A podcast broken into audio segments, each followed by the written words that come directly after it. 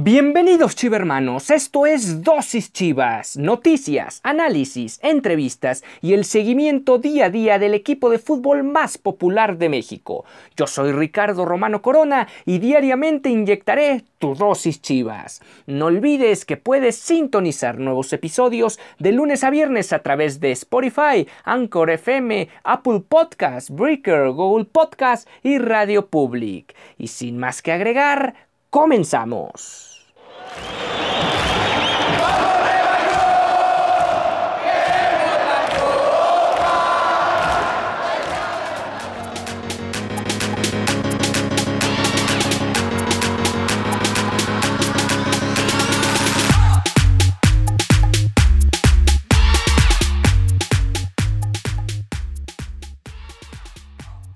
Bienvenidos a Dosis Chivas, el espacio deportivo del equipo más popular de el país.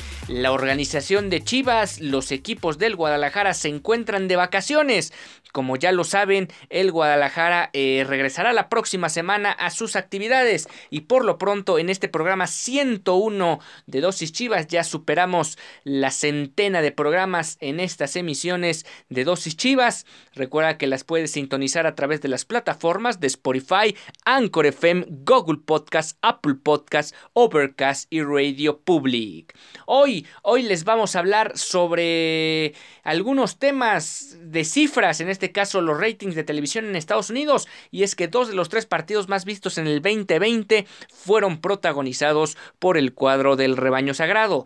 También les vamos a hablar sobre las cinco cosas, cinco aspectos extra fútbol que no conocías del Chicote Calderón, el último héroe en los clásicos nacionales. También vamos a tocar el tema sobre posibles fichajes, vamos a analizar posición por posición dónde podrían venir refuerzos, eh, no tanto qué nombres, pero sí en qué posiciones haría falta, ya sea redondear la plantilla o que de plano haga falta alguien como titular en dicho sector. Y finalmente vamos a seguir con el repaso de lo que fue el 2020 para Chivas, en este caso con lo que aconteció en la Copa por México. Hoy es miércoles 9 de diciembre. Acompáñame, soy Ricardo Romano Corona, a estos próximos minutos de Dosis Chivas.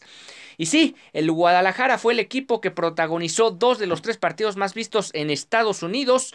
Esto según datos de la cadena Univisión.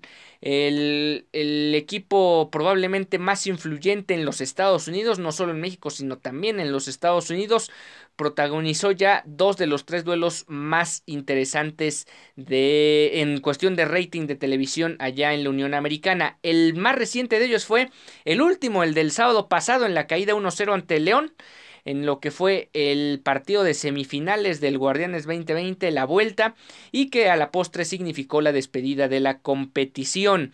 También eh, hay que mencionarlo, eh, el, Guadalajara, la institución como tal, se jacta de tener, y lo sabemos, más de 40 millones de aficionados en México, en Estados Unidos y más allá de estos dos países. Incluso ya la, la compañía marca Claro transmite algunos de los partidos del Guadalajara hacia el viejo continente. Eh, el Guadalajara cayó en ese duelo por la mínima, la mínima diferencia frente a León. Y el otro duelo que también tuvo eh, una cantidad eh, extraordinaria de gente que vio el duelo, pues fue el América Chivas del pasado 28 de noviembre del sábado. Hablamos de la vuelta de los cuartos de final frente al América, que tuvo como protagonista, ya, ya lo mencionábamos, a Cristian El Chicote Calderón con los tres goles, nada más y nada menos de ese, perdón, de los dos goles de ese partido, los tres de la serie. Y bueno, en ese duelo fue aproximadamente 2.5 millones de usuarios vieron el partido. Esto hablamos del partido con el rating más alto de soccer a nivel de la Unión Americana. El duelo de León Chivas alcanzó el 1.9 millones de usuarios. Y en el caso del Pumas Cruz Azul, por cierto, que fue la segunda llave de estas semifinales, la vuelta donde Pumas le dio la vuelta al partido, fue de 1.8 millones de personas que vieron aquel duelo. Y finalmente, el, el, Guadalajara pues se convierte, de hecho ese partido de Chivas contra América es el más visto en, en, en Estados Unidos durante el 2020, hablamos de, de soccer, pues bueno, ahí están las cifras de por qué el Guadalajara no solo trasciende alrededor de la cancha, sino también fuera de ella, la gran cantidad de gente que sigue a este equipo y que no solo son mexicanos, hay que decirlo, hay mucha gente latina que apoya al conjunto rojiblanco. Cinco cosas que no sabías de Cristian el Chicote Calderón. Bueno, el oriundo de Tepic Nayarit nació un 24 de mayo de 1997 y aún todavía con 23 años de edad eh, un jugador potencial o seleccionable para los Juegos Olímpicos de Tokio el próximo año, bueno, eh, ha tenido un recorrido bastante interesante. Hay que recordar que se formó de alguna forma en las fuerzas básicas del Atlas, en el vecino de la ciudad. Eso en el, llegó en el 2013, participó en las categorías sub-17, sub-20 y Atlas Premier en la segunda división. Sin embargo, fue en el 2018 cuando se dio su pase al Necaxa y con esto eh, se había convertido obviamente en una de las promesas que tenía el fútbol mexicano y pareciera que lo empieza a concretar a partir ya de este Guardianes 20 en el ocaso del Guardianes 2020. Vamos a ver cómo le va en el próximo torneo y sobre todo si Javier Jaime Lozano lo considera para los Juegos Olímpicos donde sería muy muy importante su participación y puede darle más que solidez a un cuadro eh, a un cuadro olímpico, buscando otra vez repetir lo que aconteció en Londres 2012, ganando el máximo, el máximo, eh, la máxima presea, la presea dorada allá en los Juegos Olímpicos de hace ocho años. Eh, ¿Cuál es la posición favorita que le gusta al Chicote Calderón? Bueno, él hemos visto que es polifuncional, se ha desempeñado como lateral, ha jugado como volante o incluso como extremo por la banda izquierda. Y cuando se le preguntó en alguna entrevista por Instagram Live, eh, él reconoció lo siguiente, me gusta más de lateral izquierdo porque me gusta mucho ir al frente. También obviamente defiendo, aunque me gusta meter goles. No creo que mi posición sea más de volante que de lateral. Además de lateral me ha ido bien y tengo muchas oportunidades. Así que de lateral es mi posición favorita. Aunque ya vimos que contra el América jugó como extremo en el segundo partido, como extremo izquierdo. Y vaya que notó, marcó la diferencia en la serie y le dio a Chivas el pase a semifinales. ¿Cuál es la estatura de el Chicote Calderón? Bueno, es un jugador no tan alto, mide un metro con 77 centímetros, es un centímetro más bajo que JJ Macías, que tampoco es un jugador tan alto, y eh, obviamente es mucho más bajito que los centrales de Chivas, tal es el caso del Pollo Briseño, que mide 1,85. Su debut como profesional se dio en el en el torneo de la Copa MX eh, un 21 de octubre de 2015 con el Atlas y lo hizo con el dorsal número 285. Muy común que los equipos cuando suben jugadores de inferiores terminen usando tres dígitos en su playera en su debut. Es muy muy común esa situación. Y digamos su debut en liga fue el 7 de mayo de 2016 y curiosamente también frente a los Cholos de Tijuana, en este caso entrando como suplente. La Copa la había jugado como titular. Y en el 2018 de alguna forma se, adueñó de la banda izquierda de los rojinegros, aunque se marchó, como ya mencionábamos, a los rayos del Necaxa. ¿Dónde nació su amor por Chivas o su supuesto amor por Chivas? Porque hay que recordar que este futbolista nació del Atlas, es de esos futbolistas que luego en nuestra sección que tenemos en Instagram, nos puede seguir en arroba dosis.chivas, pueden encontrar esa sección de amor prohibido. Bueno, pues el Chicote Calderón forma parte de, ese, de, de, esa lista de jugadores que han vestido o ya sea la playera del América o la del Atlas. Y o la del Atlas también hay casos escasos pero hay casos que han jugado en las tres instituciones. Eh, en una entrevista que le realizó la gente del club él mencionó lo siguiente por el amor que le tiene mi papá a este club desde que estaba chico creo que eso también me motivó y darle una alegría a él, que se siente orgulloso de que estoy y en su momento hice grandes cosas con este equipo, refiriéndose a que su papá le iba al Guadalajara o le va al Guadalajara y que de alguna forma es como regresarle una alegría a él o motivarlo a tener esta identidad con el equipo que probablemente sí ya se empiece a arraigar más, sobre todo como unión futbolista con afición después de haber eliminado al América en el partido de, en la ronda de cuartos de final. Vamos a una pausa y volvemos.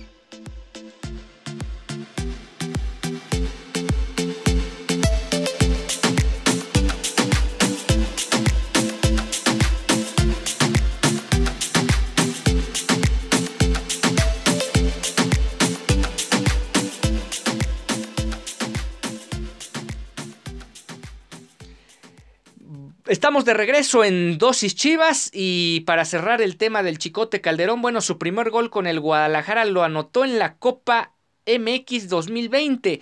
Fue el gol, digamos, de, del descuento Perdón, el gol que anotó el Chicote Calderón fue el, el 22 de enero de 2020 en la ida de los cuartos de final, esto en el Estadio Akron, fue el gol del descuento efectivamente, aquella vez perdieron 2-1 contra los Dorados a la postre, haciendo un repaso, eso no lo mencionamos ayer, pero haciendo un repaso de lo que fue la Copa MX, hay que recordar que había cambiado el formato, se iba a, se iba a jugar de forma anual.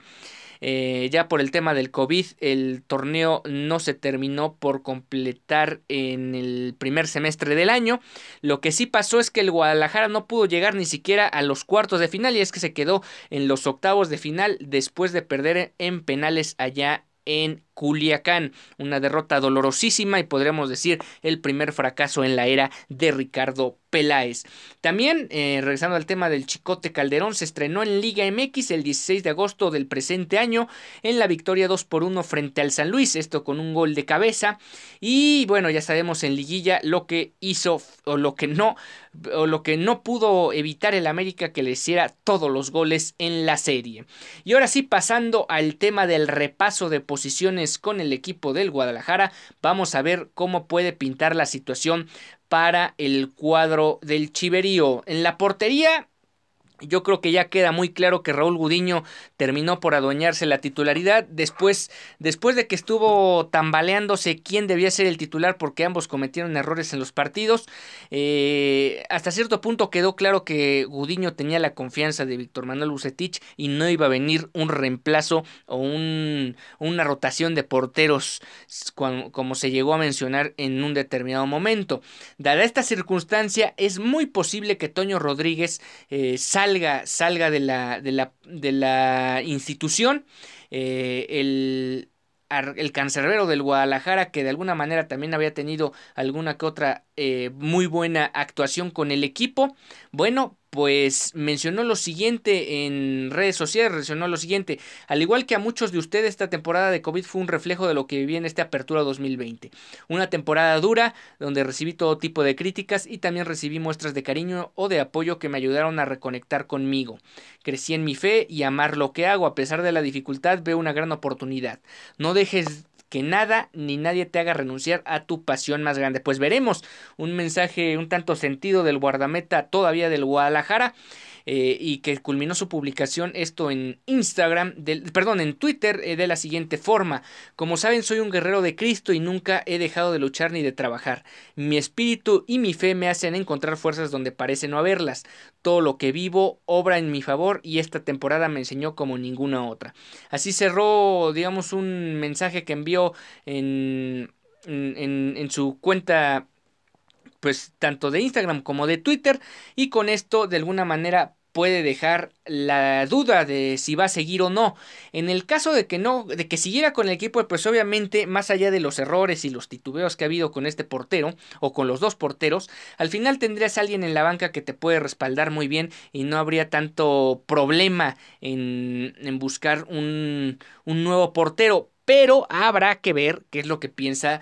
Eh, Víctor Manuel Bucetich. Y es que la situación está, es de la siguiente manera. Al final Raúl Gudiño tampoco ha sido ese portero que te marca una diferencia sostenida en los duelos. O sea, no es un, es un portero cumplidor más, no un portero élite. Y probablemente el Guadalajara lo que necesita es un portero portero élite. ¿Cuáles son las opciones que pueden sonar en el mercado? Bueno, podría regresar Rodolfo Cota, que en este momento va a jugar esta semana la final del Campeonato Guardianes 2020 con León. Difícil, se ve difícil porque León sabe el portento de portero que tiene e incluso Cota eh, reconoce, sabe que se vienen las eliminatorias mundialistas, se viene la Copa del Mundo en el 2022 y ya fue considerado por Martino para algunos de los amistosos. Entonces, de esos tres porteros que van al Mundial de Qatar, pues eh, Cota se va a querer subir y probablemente mantenerse en su club sea lo más indicado para perseguir ese sueño mundialista. El otro que podría eh, llegar a Chivas y de alguna forma también sería un regreso, porque hay que recordar que ya fue portero de Chivas a préstamo en una Copa Libertadores, en aquella épica serie frente a Boca Juniors y anexas, bueno, fue José de Jesús Corona. Y es que Corona al final no ha terminado por tener éxito en Cruz Azul, sí es un portero que de alguna manera se ha convertido en un referente de la máquina, pero una máquina perdedora, una máquina que no ha podido eh, eh, matar la sequía, acabar con la sequía de 23 años sin un campeonato y Corona lleva muy buen, una muy buena parte de esos 23 años dentro de la institución. Probablemente lo que más le conviene tanto a la máquina del Cruz Azul como al propio Corona es cambiar de aires tanto Cruz Azul ya buscar un nuevo arquero, buscar una nueva etapa en la portería y para Corona podría ser el cerrar su carrera, porque tampoco es un jovencito ni mucho menos, cerrarla con otro equipo grande y por qué no hacerlo con el Guadalajara, que incluso también se espera, y esa es la intención, que compita por el campeonato el próximo semestre. En la cantera, ¿quiénes están? ¿Quiénes podrían hacerle sombra a Bucetich en dado caso de que Toño Salida, digo, perdón, Toño Rodríguez eh, confirme que ha solicitado su salida del equipo. Bueno, ahí está Raúl Rangel, Víctor Alcaraz y un prometedor juvenil que le dicen Eduardo Lalo García. Pues esas son las opciones que podría tener Víctor Manuel Bucetich para el siguiente torneo en la portería. Un tema bastante, bastante interesante que seguramente lo podemos eh, ahondar más a fondo, incluso con algún invitado en las próximas semanas. Otro nombre que también ha llegado a sonar, aunque no sé si sea lo más conveniente, sobre todo para Gil Alcalá, considerando que no creo, no tiene el peso ni, el, peso futbolístico ni el renombre como para quitar de, de a, la primera, a las primeras de cambio a Gudiño en la portería, sería el actual portero del Querétaro. Hablamos de Gil Alcalá. Se ve difícil, pero bueno, al final podría venir un intercambio de Toño Rodríguez por Gil Alcalá y así podría llegar este nuevo portero, hipotético portero al Guadalajara. Vamos a una última pausa y volvemos.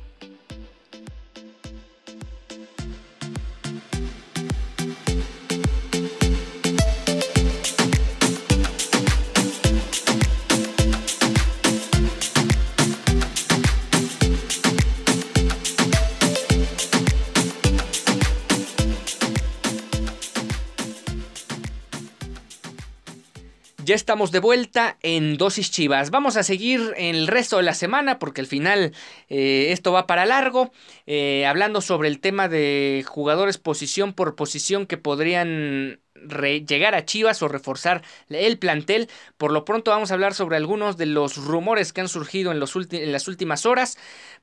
Podría Chivas ir otra vez por Víctor Guzmán, pero obviamente el Pachuca no lo va a dejar eh, a tres pesos el, el, tema de vender al Pocho o de darle la opción a Chivas de llevarse al Pocho sin recibir nada a cambio.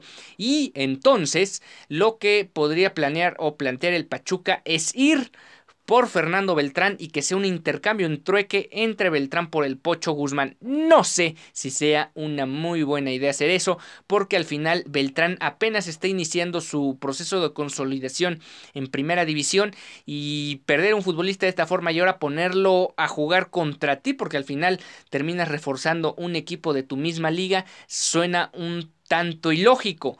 Y aquí el otro tema, eso sí, a favor de Beltrán y a favor del Guadalajara, es que Víctor Manuel Bucetich, más allá de los problemas de COVID, problemas físicos que tuvo Fernando Beltrán con el equipo, pues realmente no es de todo su agrado de, de Bucetich porque al final siempre ha confiado más en el capitán Molina más que en otro futbolista para la zona de contención. Veremos, veremos si esto termina concretándose o solo es un, una opción que se presenta y al final no termina por concretarse nada para el Guadalajara. Pues veremos si esa situación se da.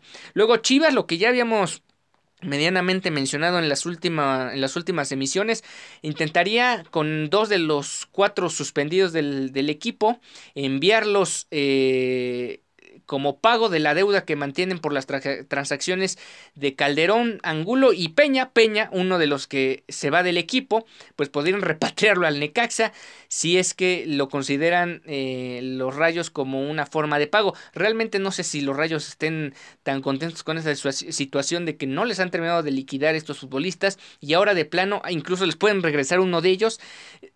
Eh, ahora ya revaluado a la baja porque no tuvo participación y terminó como uno de los futbolistas villanos en, este, en esta campaña o en el fútbol mexicano y de alguna forma pues levantar a Peña con todo y que sea un buen chavo pues va a ser muy muy complicado. Y bueno, finalmente ya para cerrar todo este tema de posibles fichajes o posibles regresos, el que no va a regresar es Osvaldo Alanís porque ha renovado por un año más su préstamo con el San José Earthquakes, el que dirige Matías Almeida, y con esto va a tratar de cumplir el tercer año de Matías Almeida como entrenador de este equipo de San José y por otro lado el tener un año más allá en la Unión Americana.